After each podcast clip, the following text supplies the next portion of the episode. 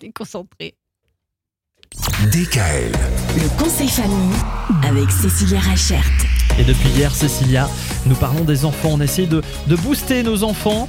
Et, euh, et aujourd'hui, on a quelques conseils pour, euh, eh bien, pour améliorer l'ambiance à la maison. Des conseils pour le dialogue finalement au quotidien.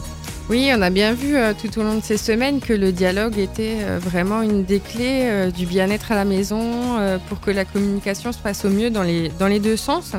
Ce qui va être important, surtout avec nos enfants, c'est de décrire les choses sans les juger et d'avoir ce regard un petit peu descriptif par rapport à ce qu'ils ont pu faire, leur état émotionnel, ou alors bah, quand on voit quelque chose qui est récurrent, comme le fait qu'il ne range pas sa chambre, ou euh, le fait qu'on le voit toujours dans le même état, euh, qui, soit un petit peu euh, démoralisé face à ses devoirs, ou alors qu'il n'ait pas envie de mettre la table, ou des choses comme ça.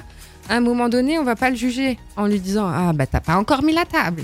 On va plutôt être dans la description et dire Bah voilà, euh, ça fait plusieurs fois que je te demande de mettre la table, je comprends pas pourquoi est-ce qu'il faut que j'insiste pour que tu la mettes. On va vraiment essayer de d'expliquer à l'enfant euh, ce qu'on ressent et ça va aussi permettre à l'enfant bah, de voilà, comprendre, de peut-être. comprendre quelles sont nos attentes. Euh, ce qui est important aussi, c'est euh, de, ne, de ne pas lui faire des promesses euh, monts et merveilles à chaque fois qu'on lui demande quelque chose.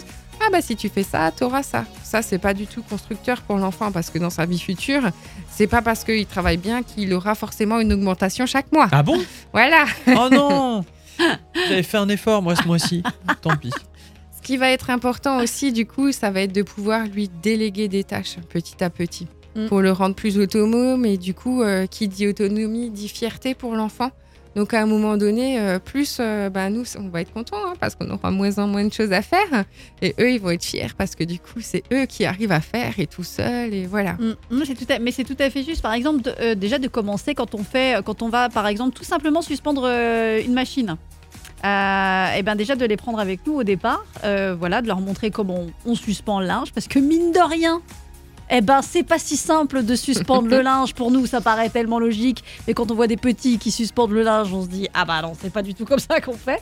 Et c'est vrai qu'après, euh, des fois, ils, vont le faire spontanément. C'est c'est des choses qu'ils apprennent petit à petit. Ça les responsabilise, effectivement. Oui, et puis ça les aide vraiment à être plus autonomes pour plus tard. Exactement, oui. Mais on en parlait d'ailleurs il y a quelques semaines. hein. Je crois que les plus jeunes, on commence par ranger les chaussettes. Oui, c'est si mes ça. souvenirs ça. sont bons. J'en suis toujours à ce stade. hein. Voilà, ça n'a- pas bougé. Est-ce que tu as la, la- la- la- l'anecdote aussi de, de la chaussette unique? Ah oui, mais ça c'est terrible. Ah la non, chaussette, les, c'est la chaussette unique. orphelines, là, Ah, je sais plus comment ça s'appelle. Mais c'est les machines terrible. qui les mangent. Mais oui, mais je sais pas ce que. Non, mais en plus. C'est terrible. Non, mais c'est terrible parce que ça c'est vrai. Hein.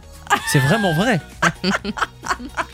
C'est la machine qui les mange. Ah oui, ok. Bon, bah ça doit être ça. Euh, ouais. On, mais on maintenant, oui, mais maintenant ils, ils- ils mettent deux chaussettes dépareillées, c'est la mode. Oui, Voilà. ça peut être original. Bah, c'est surtout le- la journée de la trisomie, on doit avoir Des euh, chaussettes coup, dépareillées. des chaussettes Exact. dépareillées. Voilà. Absolument.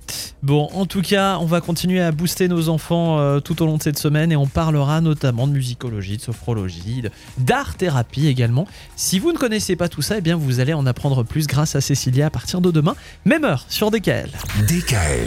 Retrouvez l'intégralité des podcasts Le Conseil Famille sur radiodkl.com et l'ensemble des plateformes de podcasts.